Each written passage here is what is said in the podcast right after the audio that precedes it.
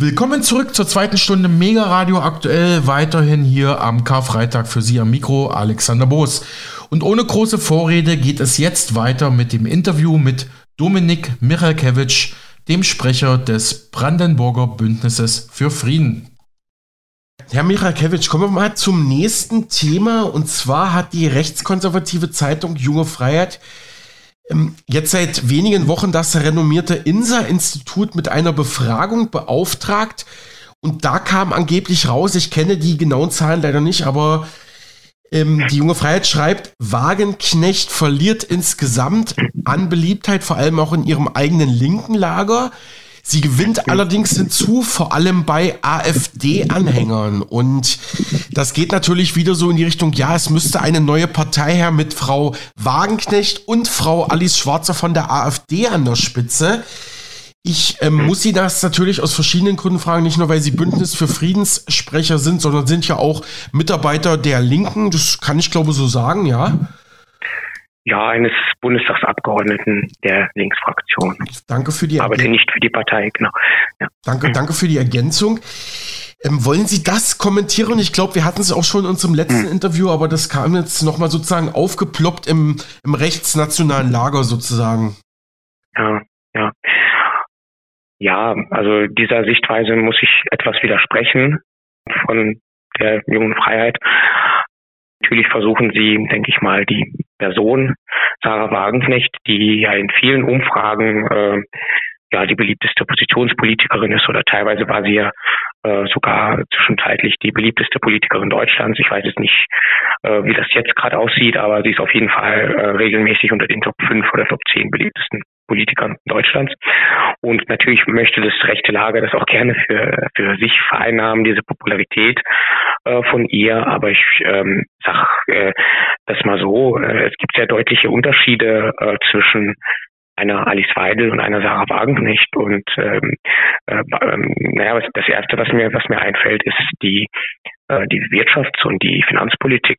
Äh, ja, ähm, für uns als ähm, Bündnis für Frieden, aber auch für für Sarah Wagenknecht, für ihre Verbündeten, für ihre Mitstreiter ist es immer wichtig, das Soziale und die Friedensfrage zu verbinden. Ja, wir kämpfen auch für den Frieden, auch weil äh, die Sanktionen und diese, diese ganze Aufrüstungsspirale vor allem die Ärmsten belastet.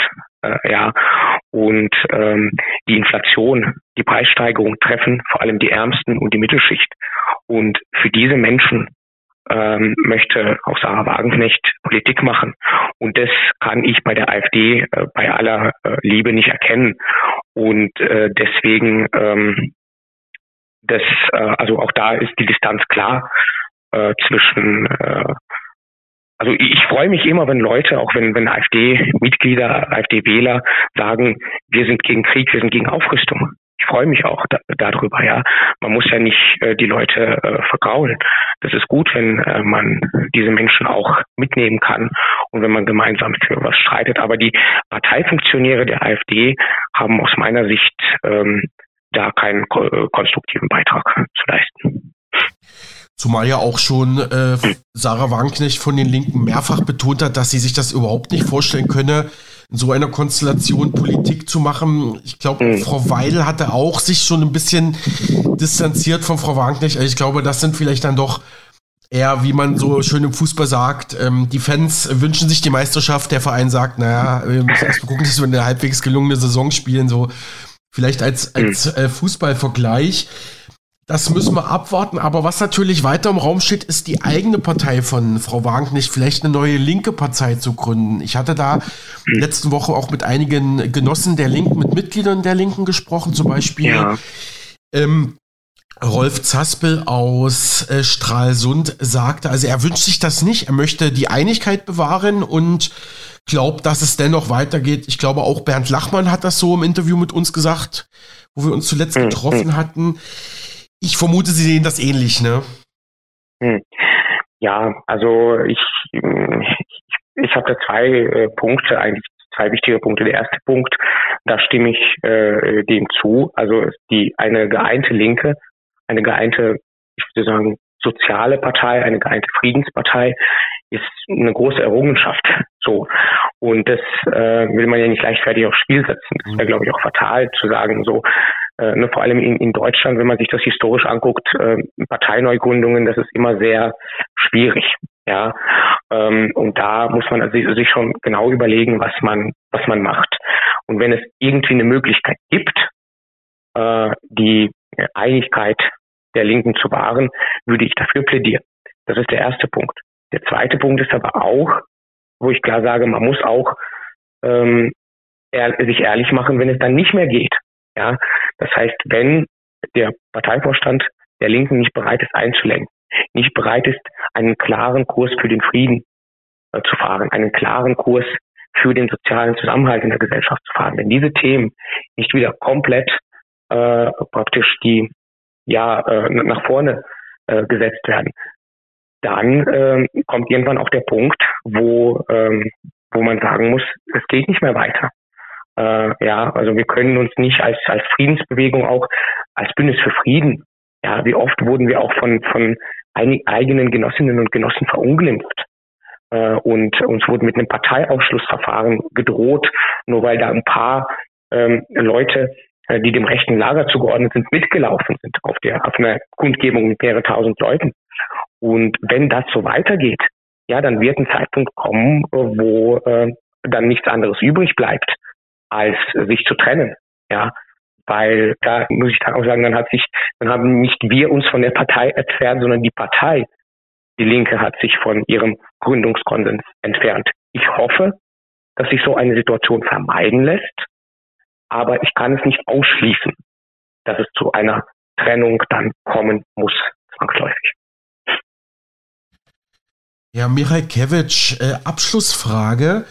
Mhm. Blicken wir mal in die nähere Zukunft. Natürlich ist ein großes Highlight jetzt am 8. April der große Ostermarsch 2023 für das Bündnis für Frieden in Brandenburg, ne? Mhm. Das ist ja sicherlich jetzt erstmal das, das nächste größere ja. Highlight, ja was, ja, was bei Ihnen ansteht. Genau. Ja, äh, absolut. Wir sind jetzt voll, äh, unsere Aufmerksamkeit ist voll auf den Ostermarsch gerichtet.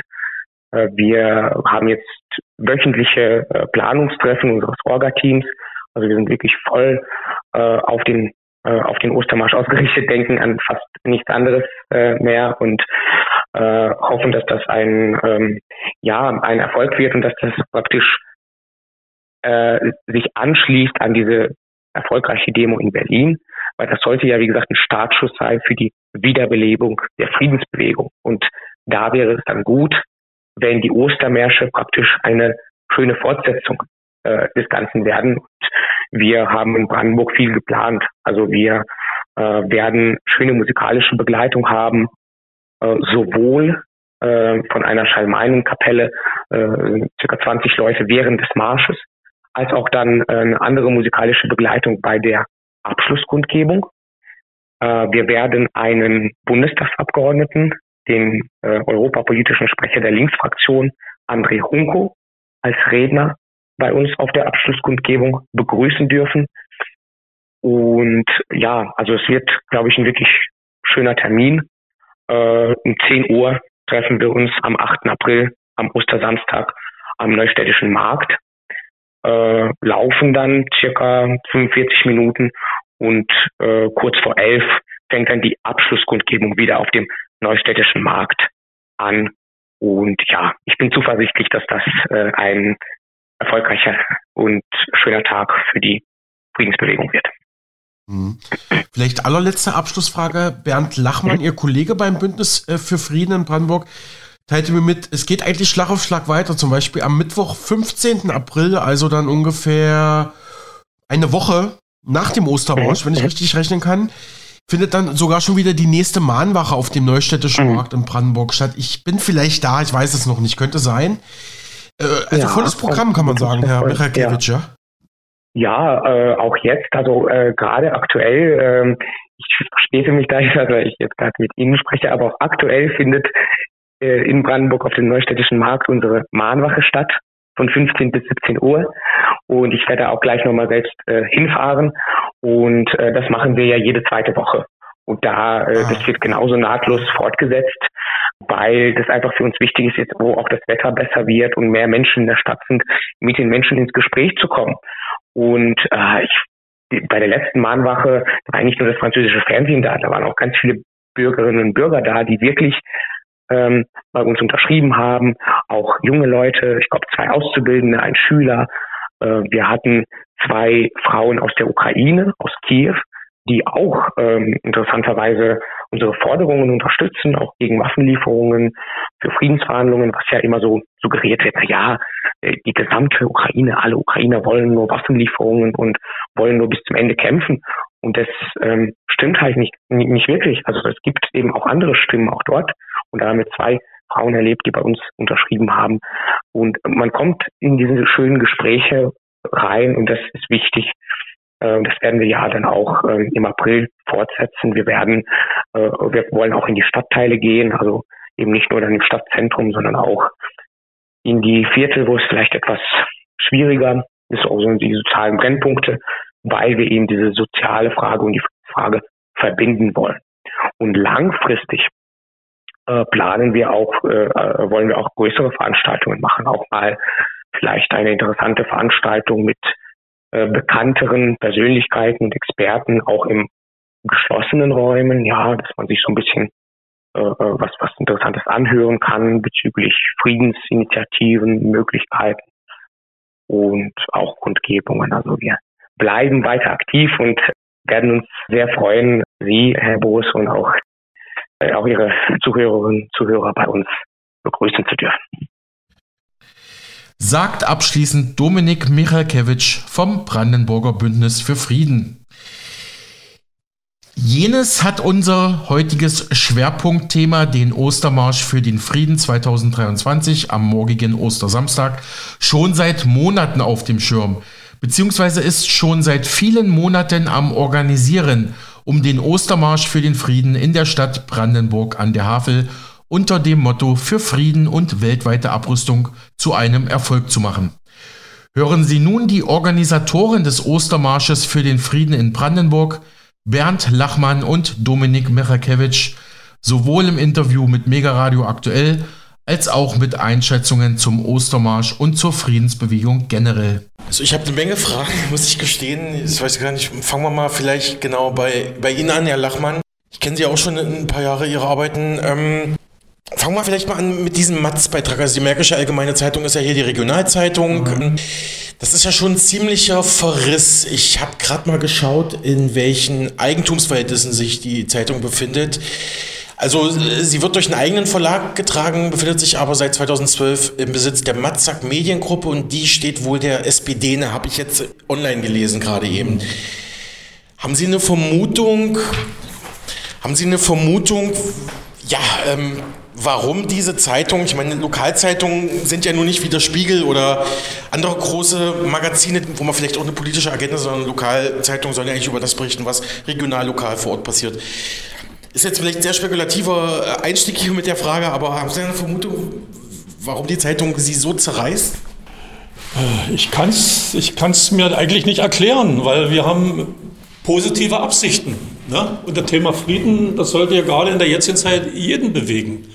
Aber wenn man, wenn man versucht mit Fotos, die man macht, wo Neonazis hier mitlaufen, äh, dass man diese ganzen Demonstrationen in eine rechte Ecke stellt, dann kann ich mir vorstellen, dass eine Zeitung wie die Märkische Allgemeine jetzt keine Werbung machen will für rechte Demonstrationen. Wir haben auch festgestellt, dass alle Demonstrationen, die wir geplant haben, äh, wo wir auch gebeten haben, darüber äh, eine Ankündigung in der Zeitung zu machen, dass das nicht gemacht wurde. Auch diese Sondermahnwache gegen die Panzerlieferungen hatten wir auch die Matz gebeten, das zu veröffentlichen. Es wird einfach nicht gemacht. Also man blockiert uns. Und da muss man die Frage stellen, warum. Also ich kann es eigentlich nicht beantworten. Mhm. Genau, Sie haben es ja gerade schon angesprochen. Hat ja bundesweit Wellen geschlagen, was hier in Brandenburg los war, aber auch was in Leipzig im September war, das glaube ich los war, wo in Leipzig auch, ich glaube zuerst linke Gruppierungen eine große Demo äh, organisiert haben und da haben sich da auch rechte Kräfte wie die AfD und die Freien Sachsen Also haben das quasi denn okkupiert und am Ende stand dann überall deutschlandweit, okay, rechter, rechter Aufmarsch in, in Leipzig. Das ist ja wirklich eine, also im Prinzip steht da auch die Stadt Brandenburg und ihr Bündnis stellvertretend für eine ganz, vielleicht auch negative Entwicklung hier in der Republik, ne? Was, was einfach Friedensdemos angeht. Ja, zum einen ist die Friedensbewegung in sich gespalten, was ich sehr bedauere.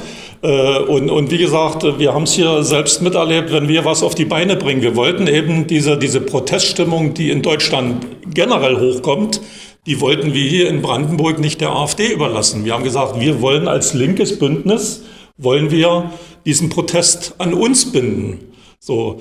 Wir können es aber, und ich habe damals äh, dreimal die Rolle des Versammlungsleiters gespielt und habe dann eben auch die Dresche der Medien erfahren müssen persönlich. Ne?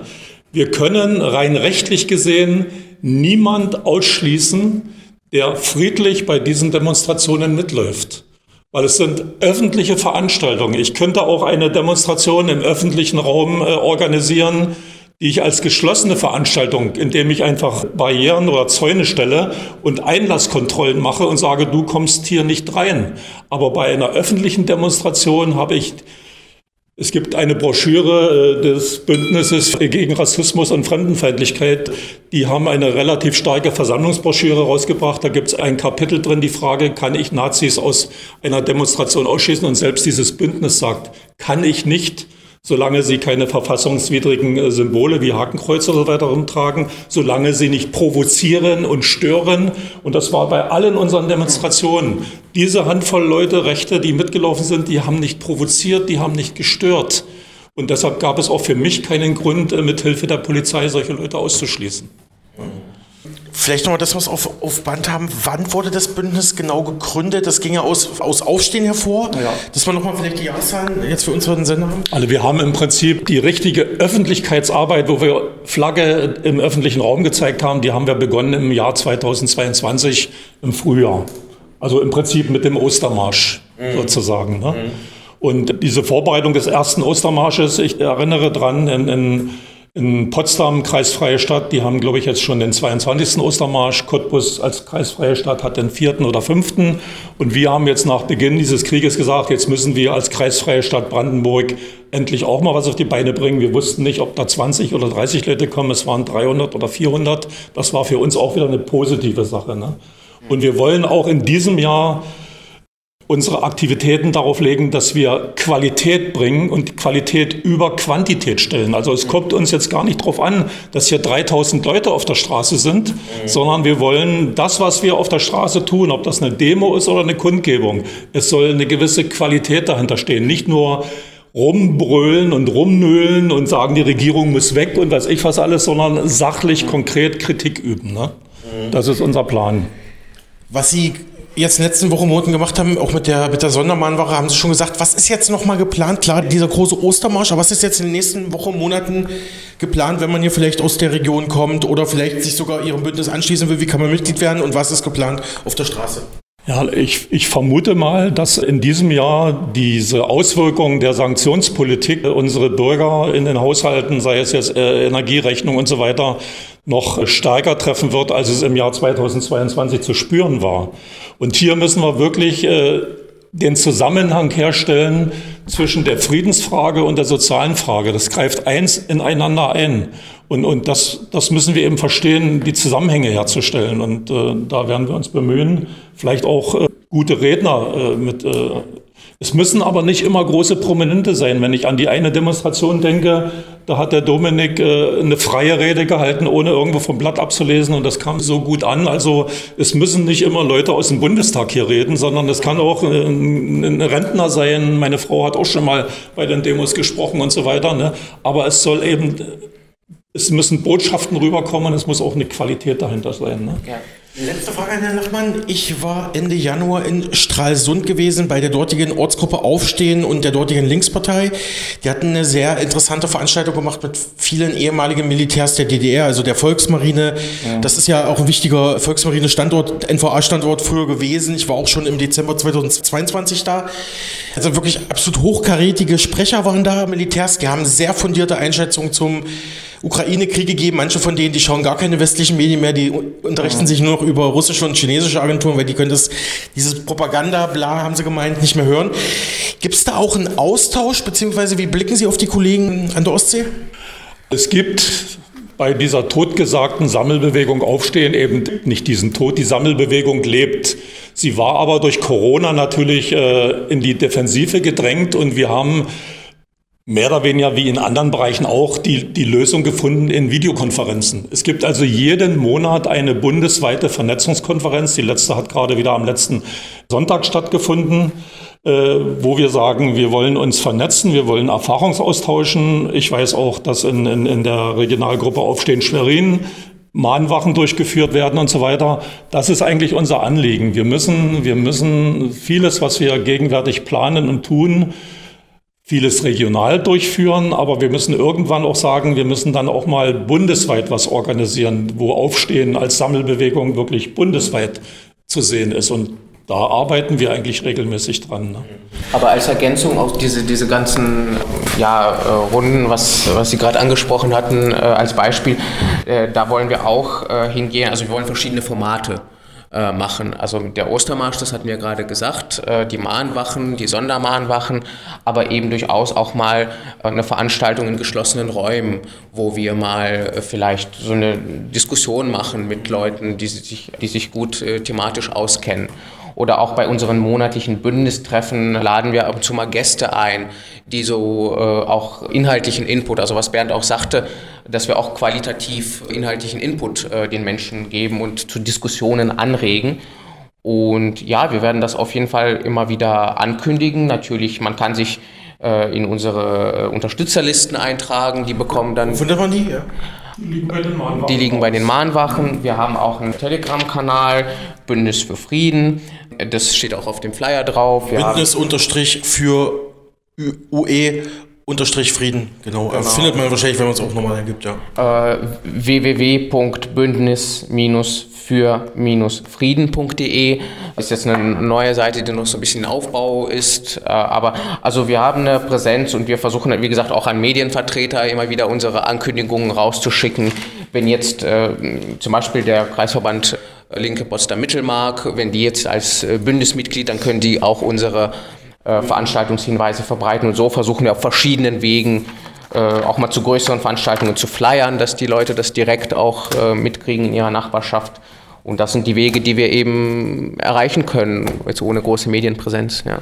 Genau, aber Sie scheinen ja schon ganz gute Reichweite zu haben, wenn Sie gesagt haben, auf der einen Veranstaltung, Demo-Veranstaltung waren 1500.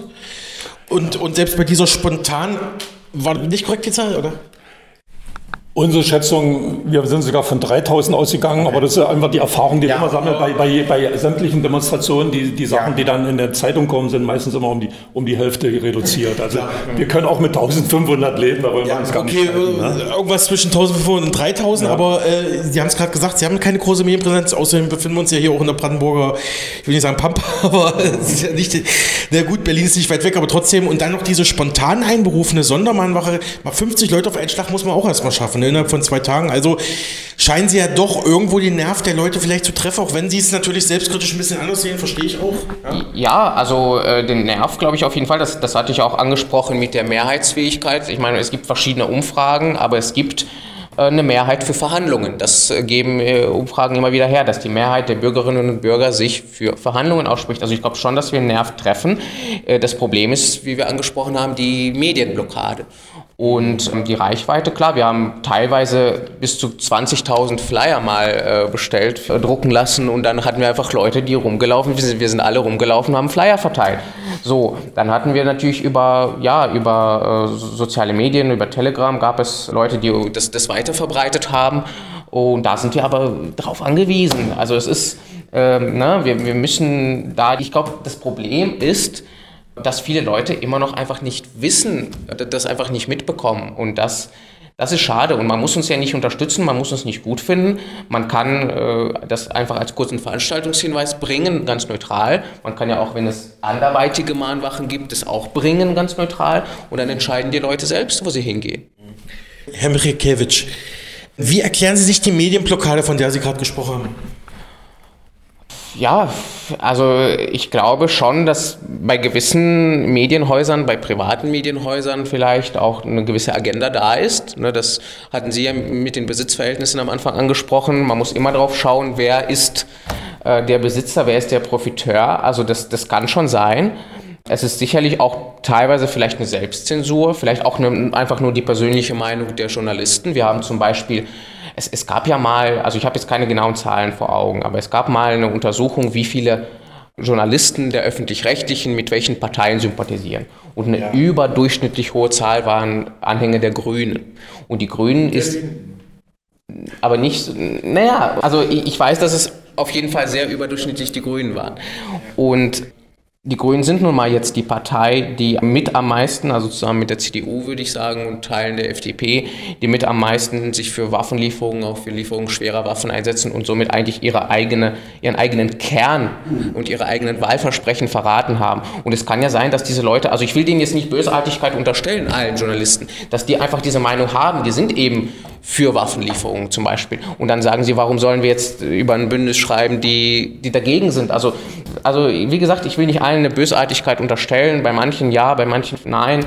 Aber wir haben eben da dieses äh, wir haben das, was wir haben, ja. Und deswegen sage ich immer, eine ausgewogene Mediendiät ist wichtig. Also, dass man eben sich äh, bei verschiedenen äh, Inhalten informiert und sich ein, selbst ein Bild schafft, weil viele Medien haben eine Propaganda, die, die Seite und die Seite. Und es ist wichtig, dass man sich unabhängig informiert und na, wir müssen natürlich auch eine Gegenöffentlichkeit schaffen. Das, das versuchen wir durch, durch unsere Aktivitäten. Herr Mikalkewitsch und Herr Lachmann, natürlich müssen wir uns nochmal über die Zielsetzungen vom Bündnis für Frieden mal unterhalten. Ich habe ja nämlich im Laufe dieser Veranstaltung heute einen Informationszettel von Ihnen bekommen. Zitiere mal ein paar Sachen draus. Kriegen dürfen kein Mittel der Politik sein. Weltweites Aufrüsten stoppen. Gut, das sind Forderungen, die sind Jahrzehnte alt. Ne? Das ist jetzt nicht nur wegen dem Ukraine-Krieg. Damit einhergehend fordern sie, Rüstungsmilliarden müssen für die Lösung nationaler und internationaler Probleme eingesetzt werden. Mal ganz ehrlich gefragt, mal ein bisschen kritisch gefragt, ist das überhaupt realistisch in der heutigen Zeit? Die Forderung ist immer realistisch. Inwieweit sie sich umsetzen lässt. Ne? Ich hatte bei einem Ostermarsch in Potsdam mal eine Rede gehalten und habe mich berufen auf Dr. Martha Luther-King, der mal gesagt hat, I have a dream. Da ging es bei ihm eine Welt ohne Rassismus. Und da habe ich gesagt, ich habe einen Traum, Deutschland ohne Waffen, ohne Armee. Würden wir sofort von allen Seiten angegriffen werden? Ich glaube nicht. So, und deshalb, wir haben auch Mahnwachen oder Blockaden durchgeführt am, am Truppenflugplatz äh, Büchel, wo die Atomwaffen lagern. Dort haben wir Blockaden durchgeführt. Dort haben wir mit Einwohnern von Büchel gesprochen. Da haben die gesagt, ja, das sind aber unsere Arbeitsplätze. Wir müssen den Leuten, äh, ich weiß jetzt nicht, wie viel, 50, 60, 70.000 Menschen in der Rüstung arbeiten. Wir müssen den Leuten einfach eine andere Perspektive geben. Warum können wir nicht diese Arbeitskraft, diese Menschen fürs technische Hilfswerk einsetzen, für die Feuerwehr und sonstige Hilfsdienste? Dann bringen sie uns allen einen Nutzen. Die Milliarden für die Rüstung ist verbranntes Geld, es bringt tote Menschen. Und das, das kann man immer wieder nur fordern und fordern. Und wir müssen Mehrheiten dafür finden. Und nochmal zur Frage, ob es realistisch ist. Man kann ganz klar sich andere Länder angucken, wo das umgesetzt wird. Und man muss gar nicht so weit gucken. Irland, ein EU-Mitglied, aber kein NATO-Mitglied, äh, militärisch neutral. Und ich habe gerade nochmal nachgeschaut. Sie verwenden 0,26 Prozent ihres BIPs für Rüstung. 0,26. Wir diskutieren über 2%, Ziel 3% und 0,26. Und das ist ein EU-Land, die sind jetzt nicht irgendwie, äh, ne, die werden jetzt nicht, nicht, nicht eingenommen. Da, da, ist jetzt nicht die russische Marine da, jetzt nimmt sie, nimmt sie gerade ein. Und äh, stellt euch mal vor, wie viel Geld dann frei würde für, für humanitäre Hilfe, für Fluchtursachenbekämpfung und so weiter. Interessant, das wusste ich gar nicht mit Irland. Interessanter Punkt. Vielen Dank, Herr Mikalkovic. Ja, und dann natürlich der zweite Punkt auf Ihrem Informationszettel, keine Waffenexporte in Krisen- und Kriegsgebiete. Das war ja eigentlich auch mal die Staatsräson sowohl von der DDR als auch von der BRD eigentlich mal gewesen. Jetzt haben wir die staatstragende Partei der Grünen, die sind mittlerweile die größten, Sie haben es gesagt, Herr Lachmann, die größten mhm. Befürworter für noch, noch schwerere Waffenlieferungen. Was ist da passiert? Ja, was ist da passiert? Äh wenn man so und so viele Jahre im Bundestag ist, eine gesicherte Altersversorgung hat, wenn man im Geld schwimmt, dann ist man nicht mehr Teil dieser Bevölkerung. Dann ist man irgendwie da durch, diese, durch dieses Geld manipuliert worden. Bei jeder Bundestagswahl will man seine, seine Position behalten, möchte möglichst wieder reinkommen, braucht Bündnispartner und muss sich diesen Bündnispartnern angleichen. Und leider haben wir manchmal den Eindruck bei unserer eigenen Partei, bei der Linkspartei, man geht auch schon so ein bisschen ein Stück weg von der Friedenspartei, weil man sich künftige Koalitionspartner nicht ver verprellen will. Und deshalb versucht man so ein bisschen bestimmte Positionen aufzuweichen, was wir aber eindeutig als falsch sehen, ne? weil das bringt uns nichts. Aber wie gesagt, da ist oft das eigene Interesse dran und nicht das Interesse der Bevölkerung. Ne? Machterhalt, Machtpositionen sichern und Geld macht korrupt. Ist leider so. Aber ne? ich, ich finde das, also ich finde das immer noch erstaunlich, wie krass die Wende bei den Grünen war. Weil bei der CDU zum Beispiel finde ich das jetzt nicht überraschend, dass sie jetzt für mehr Aufrüstung sind oder so. Als konservative Partei ist es halt häufig so, auch in, im europäischen Kontext. Die sind halt für stärkeres Militär und so weiter. Aber bei den Grünen, die aus der Friedensbewegung kommen und dass das auch bei den, was ich mich frage, dass das auch bei den Mitgliedern oder bei den Wählern dann teilweise so ist, dass die Zustimmung zu Waffenlieferungen so hoch ist, das kann ich mir nicht ganz erklären. Ich glaube, da muss man das wirklich soziologisch aufarbeiten, weil das ist also vielleicht sind das die gleichen Wähler, die früher auf Friedensdemos gegangen sind? Wenn ja, dann sind das wahrscheinlich jetzt gut situierte Leute, die früher halt eher auch soziale äh, Probleme hatten, aber mittlerweile viel Geld haben. Man kann ja auch sich angucken, welches Milieu jetzt die Grünen Wähler sind und dass die sich sagen, ja, pff, interessiert uns nicht, wir wollen ja auf der guten Seite stehen und wenn jetzt äh, Putin der Böse ist, dann sind wir die Guten, dann fühlen wir uns gut, wenn wir mehr Waffen liefern. Und das ist wirklich, aber auch Sie müssen doch verstehen, dass es dann nur, eine, nur eine, zu einer weiteren Eskalation führt und auch dann Sie und Ihre Kinder gefährden kann. Also das finde ich wirklich sehr, habe ich keine endgültige Antwort drauf. Sie uns noch mal kurz auf die Linkspartei blicken. Sie hatten es ja auch angesprochen in der heutigen Veranstaltung. Der Riss der Riss, der durch die Friedensbewegung geht, der geht ja auch durch die Linkspartei. Ne? Und das also war schon vor 2022 so, dass einige Teile der Linkspartei auf Bundestagsebene eher Russland kritisch eingestellt waren, die andere Seite eher pro Russland eingestellt war, Vermittlung gesetzt hat. Ähm, der Krieg scheint das Ganze aber ähm, eigentlich noch, also nicht zu beruhigen zumindest. Ne? Also gerade diesen, diesen innerparteilichen Riss. Ähm, wie blicken Sie darauf? Sie sind ja beide auch, Sie sind ja intern drin mit dabei, kann man sagen. Ja, ja also das ist äh, dieser Riss ist ja nicht erst seit gestern, seit vorgestern, sondern ich war bei vielen Bundesparteitagen dabei. Ich glaube, es war im Jahr 2011, wo Gregor Gysi mal gesagt hat, in der Fraktion herrscht Hass. Da laufen zwei Lokomotiven aufeinander drauf zu und ich will nicht der Prellbock sein. Und man hat dann nach diesem Parteitag immer wieder gesagt, die, die Seiten haben miteinander gesprochen, das ist alles wieder Friede, Freude, Eierkuchen. Aus meiner Sicht hat seit dieser Zeit unter dem Teppich ein Schwelbrand stattgefunden, der nie gelöscht wurde und der sich in den letzten Jahren verstärkt an Sarah Wagenknecht abreibt. Alles, was Sarah Wagenknecht im Bundestag spricht, das sind klare Worte, aber die werden eben von manchen in der Fraktion oder in der Parteiführung nicht für gut gefunden. Ne? Und äh, solche äh, Forderungen, die dann äh, gestellt werden, Wagenknecht muss aus der Partei ausgeschlossen werden, die spaltet die Partei, weil in der Partei gibt es viele, ich zähle mich dazu, die äh, auf Seiten von Sarah Wagenknecht stehen und das, was sie sagt, auch gut finden. Aber das spaltet die Partei, das spaltet auch die, die Bevölkerung. Und äh, man hört ja immer wieder Umfragen, wenn Sarah Wagenknecht eine Partei gründen würde, dann hätte sie, weiß ich, 20, 30 Prozent. Ist jetzt in Frage gestellt, ob diese Zahlen richtig sind. Aber auch die Frage, Sarah Wagenknecht, könnte man sie als Bundeskanzler direkt wählen, hätte sie hohe Zustimmung. Ne? Das ist einfach die Tatsache. Und äh, ich sage es jetzt auch ganz ehrlich, ich gehöre auch zu denen, die manchmal sich schon die Frage gestellt haben, ist das noch meine Partei? Auf der anderen Seite sage ich aber, äh, man soll das Handtuch nicht zu schnell werfen, man soll für seine Position kämpfen. Und solange Sarah Wagenknecht auch noch Mitglied dieser Partei ist, habe ich mir gesagt, dann bin ich es eben auch noch. Ne? Ja. Und ich möchte ergänzen, dass, also ich habe mir auch diese Gedanken gestellt, ob ich hier richtig bin. Ich muss sagen, im Moment ist es in den grundsätzlichen Sachen immer noch so, zum Glück, äh, dass da eine eindeutige Positionierung da ist. Also wenn es wirklich hart auf hart kommt, wenn es zum Beispiel, es gab ja eine namentliche Abstimmung zu den Waffenlieferungen. Da hat die gesamte Fraktion geschlossen dagegen gestimmt. Oder auch zu den 100 Milliarden Aufrüstung. Auch da war die ganze Fraktion geschlossen dagegen, was übrigens bei der AfD nicht so war. Das muss man auch immer dazu sagen, ja, weil die versuchen sich ja jetzt als die große Friedenspartei aufzuspielen. So, und da sage ich, okay, das sind jetzt ganz konkrete Sachen, da sehe ich, da bin ich noch richtig.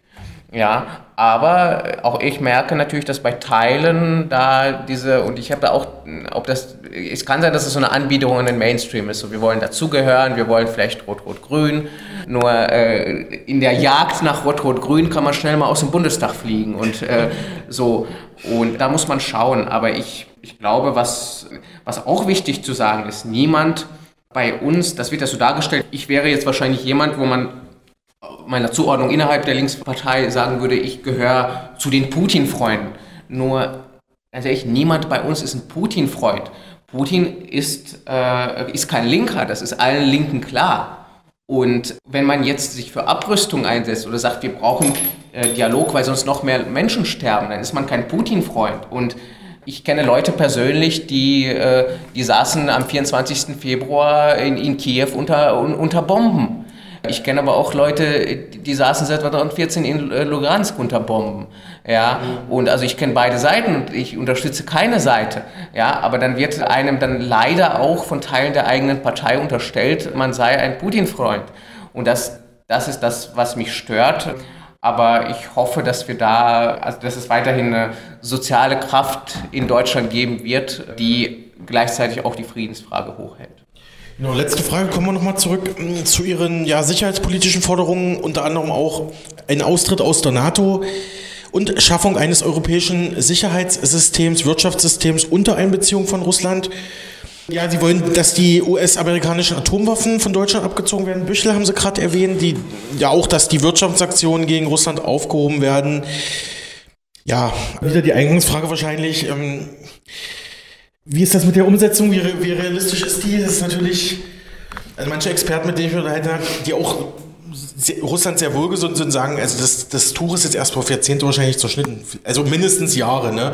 Gibt aber auch andere Einschätzungen, habe ich gelesen. Ja gut, pass auf, beide Seiten wollen noch immer Geld verdienen. Der Handel soll auch blühen. Vielleicht sieht es auch in einem Jahr wieder anders aus. Also ich habe auch schon ein paar positive Zukunftsausblicke gesehen, ja. Aber ja, also erstmal, ich, ich sage auch immer, äh, man sagt jetzt immer so, diese Wirtschaftssanktionen gegen Russland, das ist ja eine Selbstverständlichkeit, das kann man nicht ändern, weil es ist so, die, führen Krieg und die werden sanktioniert.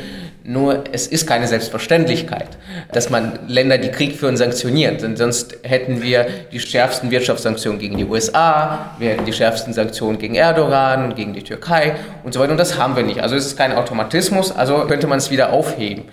Aber ob das dann geschieht, also ich glaube, da bräuchte man schon einen größeren auch Protest von den Menschen. Auch deswegen sage ich, wir, können im Kleinen was äh, dazu beitragen, weil das, das, Problem ist, wenn die Menschen äh, merken, wenn die Politik merkt, dass man den eigenen Bürgern schadet, und das schadet ja nachweislich den, Bürgern, die Frage ist, wie, wie stark, aber wenn, wenn man es merkt, dann gibt es eher den Druck, da auch was, was äh, abzuschaffen. Aber ich finde auch, also wie gesagt, ich bin generell gegen Wirtschaftssanktionen als Mittel, weil Wirtschaftssanktionen am stärksten immer die einfache Bevölkerung treffen und nicht die Machthaber. Aber wenn man schon Wirtschaftssanktionen macht, dann müssten die doch eigentlich, äh, das sagen auch Leute, die jetzt nicht unbedingt die Sanktionen vielleicht als Mittel sogar gut finden, aber die sagen, es muss eine klare äh, Begrenzung, also es muss einen, einen klaren Hinweis geben, wenn ihr das und das macht, werden die Sanktionen aufgehoben. Und selbst das gibt es nicht wirklich. Es ist ähm, also es ist nicht klar, jetzt, wenn man jetzt in eine Verhandlung tritt, dann wird die Sanktion aufgehoben. Das war ja auch, auch, auch gegen Belarus so. Das habe ich, ich war auch in, kurze Zeit Vorsitzender der Deutsch-Belarussischen Gesellschaft. Ich komme selbst aus Belarus und wir haben es angeschaut, äh, zum Beispiel nach 2020, nach den Protesten in Belarus, äh, wurden ja die Sanktionen erlassen und dann gab es eine Verschärfung. 21 als dieses Flugzeug mit dem Aktivisten Protasevich runtergeholt mhm. wurde.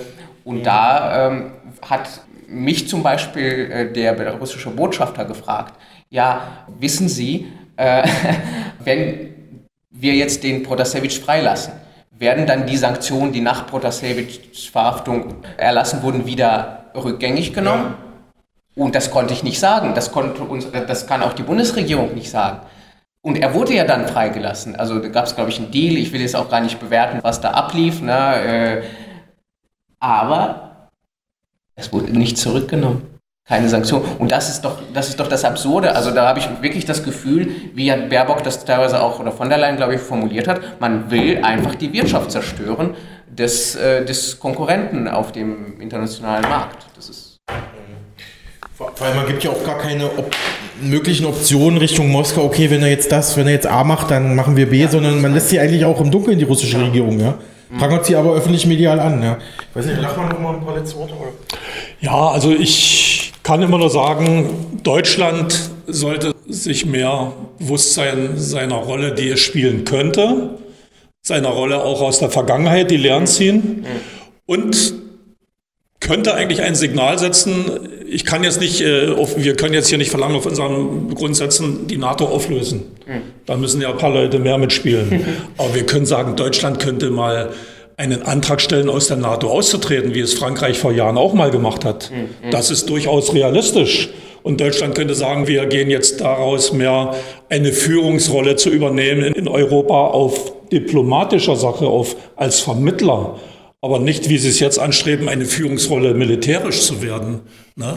Wer, diese, wer diese Idee hat, der wird natürlich nie aus der NATO austreten wollen. Mhm. Also wir müssen da wirklich sagen, also es, es muss einfach ein Umdenken, man könnte auch aus unserer Sicht sagen, es muss eine Zeitenwende erfolgen.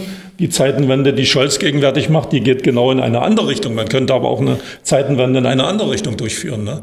Aber es ist ein, ein langer Kampf, der noch vor uns steht bei dieser totgesagten Sammelbewegung aufstehen, eben es gibt nicht diesen Tod, die Sammelbewegung lebt. Sie war aber durch Corona natürlich äh, in die Defensive gedrängt. Und wir haben mehr oder weniger wie in anderen Bereichen auch die, die Lösung gefunden in Videokonferenzen. Es gibt also jeden Monat eine bundesweite Vernetzungskonferenz. Die letzte hat gerade wieder am letzten äh, Sonntag stattgefunden, äh, wo wir sagen, wir wollen uns vernetzen, wir wollen Erfahrungsaustauschen. Ich weiß auch, dass in, in, in der Regionalgruppe Aufstehen Schwerin Mahnwachen durchgeführt werden und so weiter.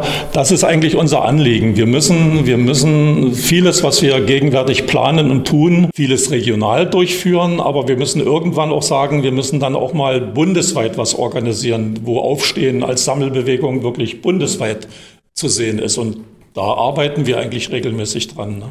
Es gibt bundesweit eine Bewegung äh, unter dem Namen Leuchtturm ARD. Das sind äh, Mahnwachen, die zurzeit in 50 Städten der Bundesrepublik stattfinden vor den öffentlich-rechtlichen Anstalten. Dort werden wöchentliche Mahnwachen durchgeführt. Dort will man mit den äh, Journalisten ins Gespräch kommen. Dort will man runde Tische schaffen und will an diesen Gesprächen eben erreichen, dass die Medien eben ihren Auftrag erfüllen, objektiv, vielfältig zu berichten und nicht einseitig Regierungspolitik zu verkünden. Und äh, da wird gegenwärtig auch viel geworben, aus 50 Städten 100 Städte zu machen. In Potsdam gibt es auch Medienwachen vom RBB. Äh, ich habe auch Anruf bekommen von den Organisatoren, kriegt ihr das in Brandenburg auch hin? Wir haben hier keine öffentlich-rechtlichen Anstalten. Aber wir haben schon drüber, wir haben schon drüber nachgelegt, äh, die Matz ist natürlich nichts Öffentliches, es ist ein privates Medium. Aber so wie sie uns blockieren, könnten wir vielleicht uns auch mal vorstellen, auch vor der Zentrale der Märkischen Allgemeinen mal eine Mahnwache aufzustellen und sie zu fordern, mit uns ins Gespräch zu kommen. Ne? Ja, ich habe es nochmal nachgeschaut. Äh, gemäß Umfrage würden fast 57,1 Prozent der ARD-Volontärinnen und Volontäre die Grünen wählen weitere 23 äh, die Linke. Also es ist, ähm, es gibt schon einige Linke und äh, ich sage ja auch nicht, dass wir da völlig ignoriert werden, aber auch da gibt es ja verschiedene äh, Meinungen. Aber eine absolute Mehrheit äh, äh, sind Grünen-Sympathisanten, also schon ein heftiges. Äh, ich will vielleicht nochmal zur Information 1 bekannt geben.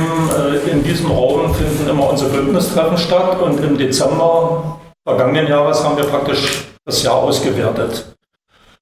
Und ich habe dort eine Bitte gestellt, weil ich einfach gesagt habe, ich musste selbstkritisch einstellen, dass ich in den letzten drei Jahren viel zu viel auf meine Schultern geladen habe. Ich war Hans Dampf in allen Gassen, ich habe alles vorbereitet, ich habe die Versammlung geleitet, die Demonstration geleitet, ich mache hinter jeder Versammlung, schreibe ich die Protokolle geschrieben und ich habe mir einfach gesagt, jetzt nicht aus, der, aus, den, aus, diesen, aus dieser Medienschelte, die ich bekommen habe in den letzten, bei den letzten Demonstrationen. Das ist mittlerweile, hört das bei mir ab, da mache ich mir keinen Kopf. Aber ich habe einfach gesagt, ich bin 72. Ich könnte von heute auf morgen tot umfallen. Und, und, und, und, wenn man dann aber so gearbeitet hat, dass man eine Truppe um sich herum hat, wo man alles alleine organisiert hat, und jetzt fällt dieser Mann aus, dann ist die Folge, dass der ganze Laden zusammenfällt. Und deshalb habe ich hier in diesem Raum im Dezember die Bitte gestellt, ich möchte gerne weiter aktiv bleiben, mit meinen Erfahrungen äh, beitragen, aber ich möchte so ein bisschen in die zweite Reihe zurücktreten. Und da bin ich dem Dominik sehr dankbar, dass er meinen Staffelstab übernommen hat. Und wir haben gleichzeitig auch gesagt, wir haben ein Orga-Team, was die gesamte Arbeit des Bündnisses organisiert und vorbereitet. Und auch da haben wir ganz konkret, wir sind jetzt glaube ich sieben Leute im Orga-Team, ganz konkrete Aufgaben verteilt, wer für was verantwortlich ist. Was in der Vergangenheit alles bei mir war, ist jetzt auf viele Schultern verteilt. Und das ist, denke ich mal, eine gute Grundlage für die künftige Arbeit, auch Qualität zu liefern. Ne? Und da bin ich bei Dominik, da ist das jetzt in den jungen Händen. Da bin ich sehr optimistisch, dass das dann auch, wenn ich mal plötzlich nicht mehr da sein sollte, alles weiterläuft. Ne?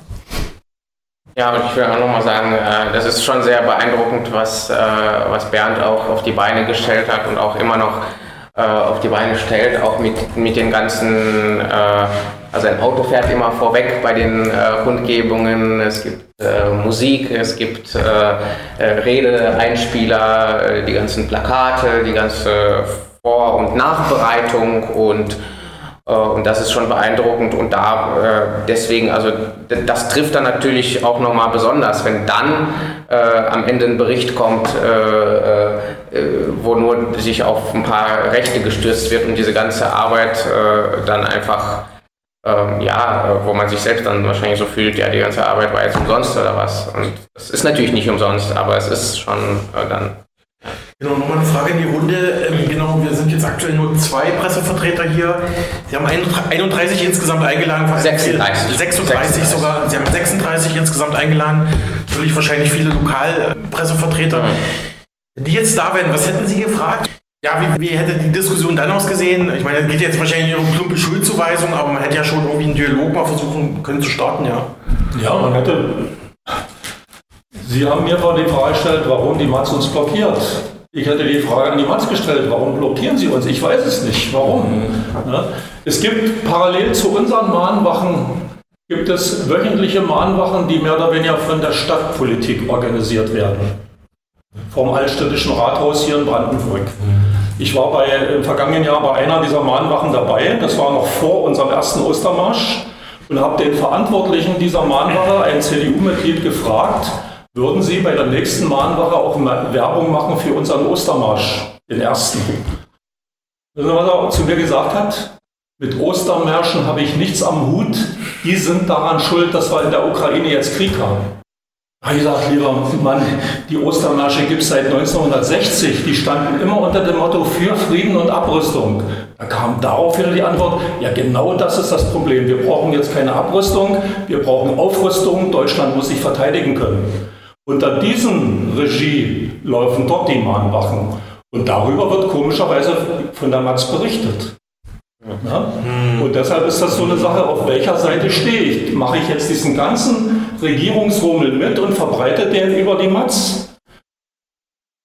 Oder öffne ich mich auch einer anderen Seite, aber das ist eben dann nicht konform mit der Sache. Ne? Und da, da, eben auch da äh, Landtagsabgeordnete der SPD mit bei diesen Mahnwachen dabei sind, und wenn eben die SPD oder die Matz unter dieser SPD-Flagge vielleicht läuft, dann ist das kein Wunder, dass sie äh, nicht bei uns kommt. Also, ja. Da geht es ja eigentlich um, um Frieden, ja. also nicht nur in der Ukraine, sondern generell. Und jetzt ist schon Krieg ne, und trotzdem diese Spaltungstendenzen. Es ist, mhm. also, ich fasse es manchmal gar nicht. Ja. Sicht, dass ihr ja damals 1990 sogar eine vierte. Zwei Demonstrationen, eine Kundgebung. Oder? Zwei Demonstrationen, eine Kundgebung. Ja. Und eine vierte, das war dann auch eine kleine Demonstration. Da sind wir mit äh, 20 Leuten durch die Stadt gelaufen, mit, mit, Transparenten, ein Schweigemarsch. ja. im Gedenken an die Opfer des Ersten Weltkrieges, des Zweiten Weltkrieges und dann die Frage, wie viele Opfer wird ein dritter Weltkrieg bringen. Also es waren aber zwei Demonstrationen mit diesen hohen Teilnehmerzahlen. Ja, ja. Ja, ja und die, und die Kundgebung. Und ich habe 1000 gezählt, aber. Genau, und die Kundgebung, das waren dann etwas drunter, vielleicht so 500, 600 mhm, oder das genau. war dann diese, die eigentlich als Bürgerdialog. Also übrigens, übrigens habe ich mal gelernt, 1000 sind in Brandenburg-Havel auch ziemlich viel, weil ja. Brandenburg ja. nicht demonstrieren, gibt es so eine Aussage. also auch vergleichsweise Brandenburg ja. erzählt, dass zur Wende in Brandenburg-Havel, wo überall große Demonstrationen waren, hier vergleichsweise kleiner waren und dass also jede Demo mit 1000 schon absolut verwunderlich ist, weil der Brandenburger sei ein Demomuffel. Also das, das, war eindeutig die größte Demonstration einschließlich der Zeit der Wende. Ja, ja. ja also das, das war eben. Ne? Das meine ich ja. Übrigens haben wir, äh, haben wir gestern gerade im Orga-Team beraten, das ist zum Beispiel unsere Marschaufstellung zum Ostermarsch. Das sind unsere Transparente, die wir haben. Und ich habe jetzt bei jedem Transparent mal drei Pünktchen hingemacht. Wenn wir also drei Transparentträger haben, dann sind das hier schon mal 36 Leute.